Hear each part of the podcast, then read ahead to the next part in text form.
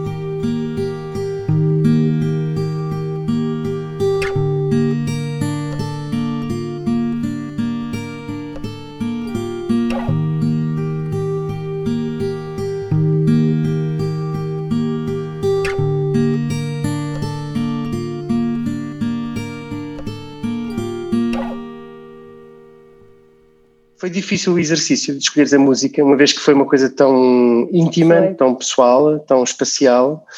E, e a pergunta era uh, porquê esta música? Porque uh, esta música é um bocado melancólica, é obviamente uh, uma música alternativa, com muitos autores, não vou dizer da tua idade, né, mas menos da minha idade, que, que e portanto mais, é, é, uma coisa que provavelmente mais a geração da tua geração que vai ouvir, né? E portanto, uhum. uh, eu gostei muito da tua playlist, acho que é uma, uma playlist que dá para nos envolver, é muito, muito envolvente, mas gostava que tu falasses um bocadinho porque é esta música e se ouves muita música ou se isso tem importância para ti ou não. Uhum.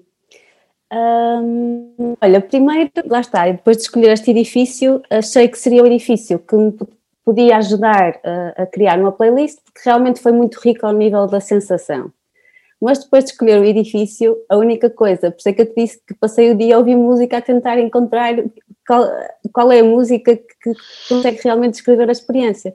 Porque, eh, se calhar, indo ao limite, a experiência para mim era silêncio.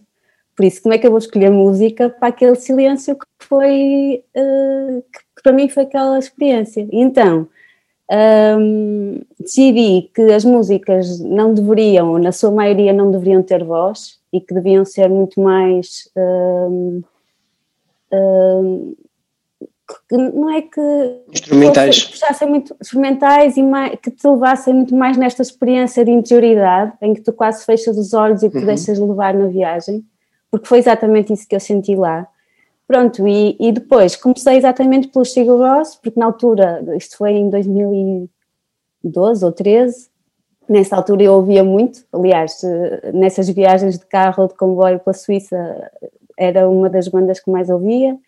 Uh, logo a seguir, Message to Verse, que associo também uma à outra, e a partir daí foi andar a ouvir e a, e a pensar, tentar criar também um. Foi isso que eu tentei fazer com a playlist, uma espécie de uma.